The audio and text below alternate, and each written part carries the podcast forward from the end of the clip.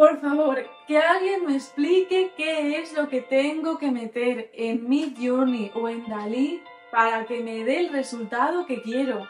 Que parece que esto de la inteligencia artificial es un timo, porque cada vez que yo pruebo me salen cosas muy raras. ¿Cómo funciona esto?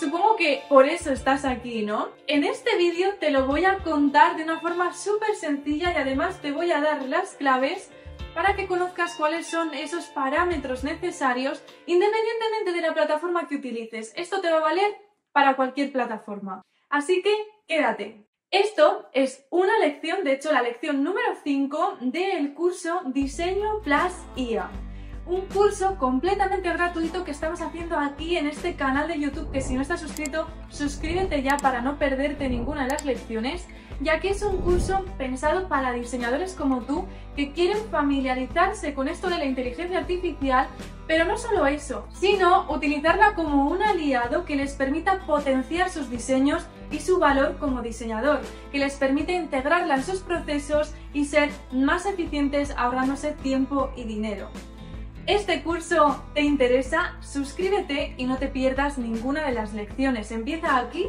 por la primera. Y si vas al día con el curso, quédate hasta el final del vídeo porque aquí te voy a desvelar todo eso que tiene que ver con los prompts y con qué es lo que hay que escribir para que la IA te genere el diseño que tú quieres.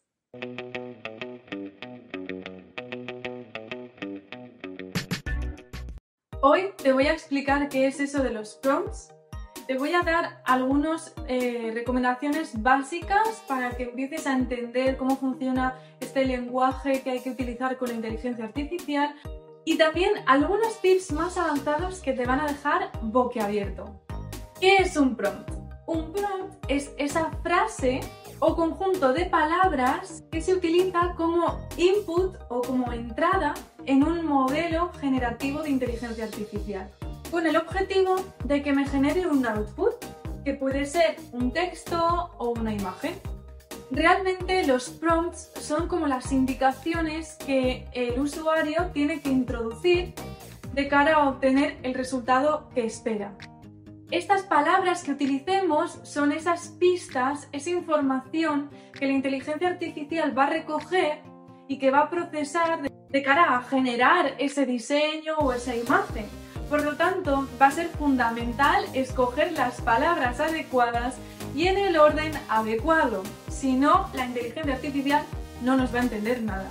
Los prompts pueden ser muy simples, con una sola palabra o una frase muy breve, o pueden ser súper complejos y elaborados con todo tipo de detalles. El prompt engineering implica diseñar prompts efectivos que permitan al modelo generar textos e imágenes de alta calidad, que cumplan con los objetivos que tiene el usuario en ese momento.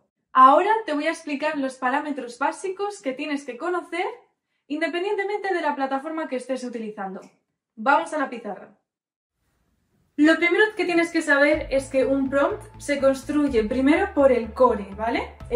lo que viene siendo el núcleo, ¿Qué quiere decir núcleo? Pues esa palabra que es el tema central y a partir de ella es eh, como se va a ir construyendo el prompt. Todo va a ir en función de esto que coloquemos aquí. Un error habitual de principiantes es simplemente colocar el núcleo, simplemente colocar una palabra y esperar que aparezca el resultado que nosotros tenemos en la imaginación.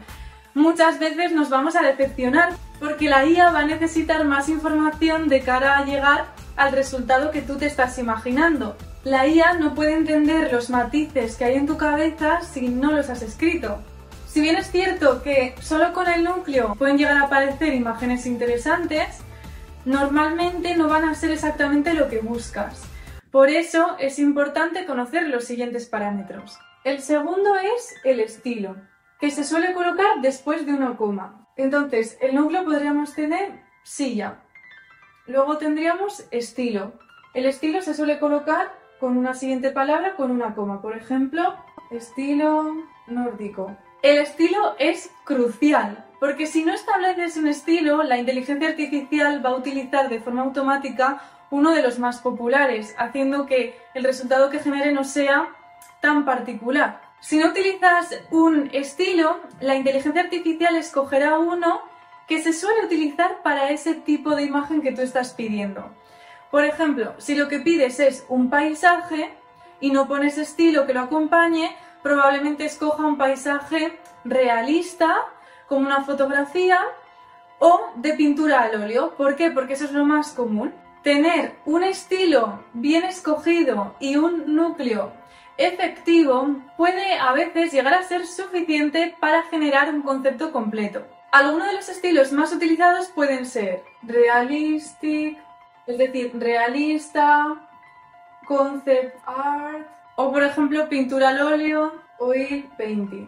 No siempre tenemos que colocarlo así. La inteligencia artificial también entiende otro tipo de gramática y ahora te voy a explicar con un ejemplo. Imagínate que le queremos pedir una fotografía. Pues podríamos poner a foto o y aquí el core, ¿vale? El núcleo.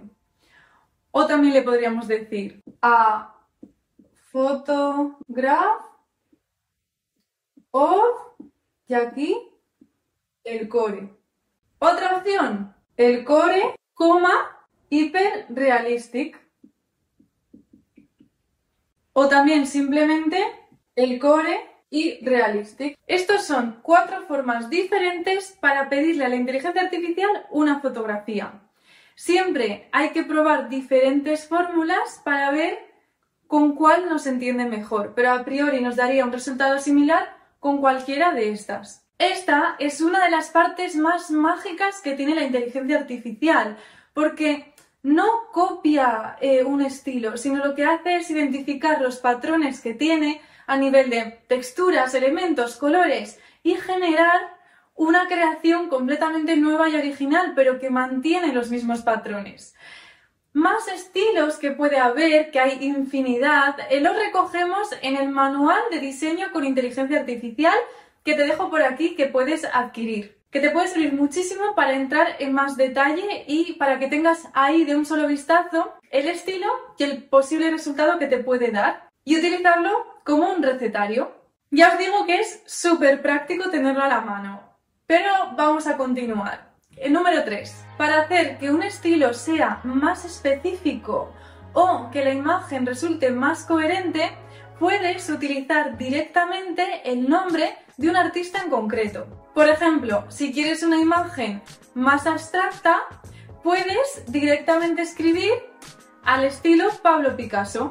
Puedes decir al estilo Pablo Picasso o utilizar únicamente el nombre Pablo Picasso y la inteligencia artificial lo va a entender. Y aquí te voy a contar un bonus track que no mucha gente conoce. Y es que puedes combinar dos nombres de artistas y de esa forma vas a llegar a un resultado completamente diferente de lo que ninguno de esos dos artistas por separado llegó a hacer nunca. En el manual también te compartimos un listado de artistas que son más efectivos para conseguir un tipo determinado de estilo. Y por último tendríamos los toques finales, o lo que en inglés se conoce como finishing. Los toques finales son elementos adicionales que se agregan al final del prompt, por aquí, y que te permiten obtener una imagen cada vez más cercana a lo que quieres. Aquí es donde está realmente la tecla que marca la diferencia y que te permite mayor precisión. Por ejemplo, se podrían utilizar algunos si quieres una gran resolución, como puede ser ponerle 4K, 8K o los diferentes ángulos eh, de la vista que quieres, el objetivo que se utilizaría si estuviera hecha esa fotografía con una cámara, etcétera, etcétera. Por aquí te dejo algunos comandos de precisión que te podrán servir independientemente de la plataforma que son súper útiles.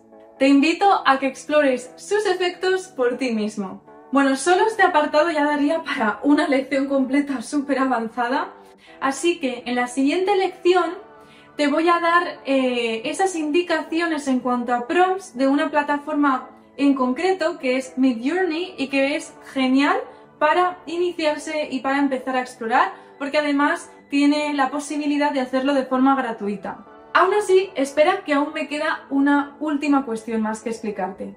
Hay una cosa más que debes saber y es que hay algunas plataformas, no DALI 2, que incluyen el negative prompt. Esto significa indicaciones que son negativas, es decir, tú le escribes ese concepto que no quieres que aparezca. Las negative prompts muchas veces se utilizan para eliminar detalles que no quieres en la imagen. Como por ejemplo, tú puedes querer el render de un edificio donde automáticamente la inteligencia artificial te lo coloca con árboles alrededor porque es lo que entiende que puede haber en un exterior, pero resulta que no, que tú quieres la imagen mucho más limpia y no necesariamente árboles. Entonces tú puedes introducir la palabra árboles, naturaleza, como un negative prompt para que evite esto.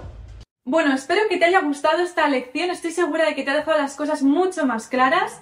Déjame en comentarios qué es lo que te gustaría que hiciéramos en la próxima lección en Mid Journey, que lo voy a estar leyendo y lo voy a tener en cuenta.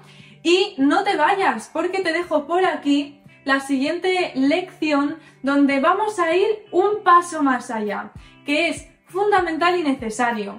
Y vamos a utilizar ya sí juntos una plataforma en la que poder diseñar, donde vamos a saber concretamente qué ajustes, qué mm, comandos y qué parámetros van a ser los necesarios para llegar a los resultados que queremos. Como por ejemplo, cambiar el tamaño de la imagen que nos genere, jugar con los pesos, introducir imágenes o introducir texto, un montón de cosas, te las cuento en el siguiente vídeo.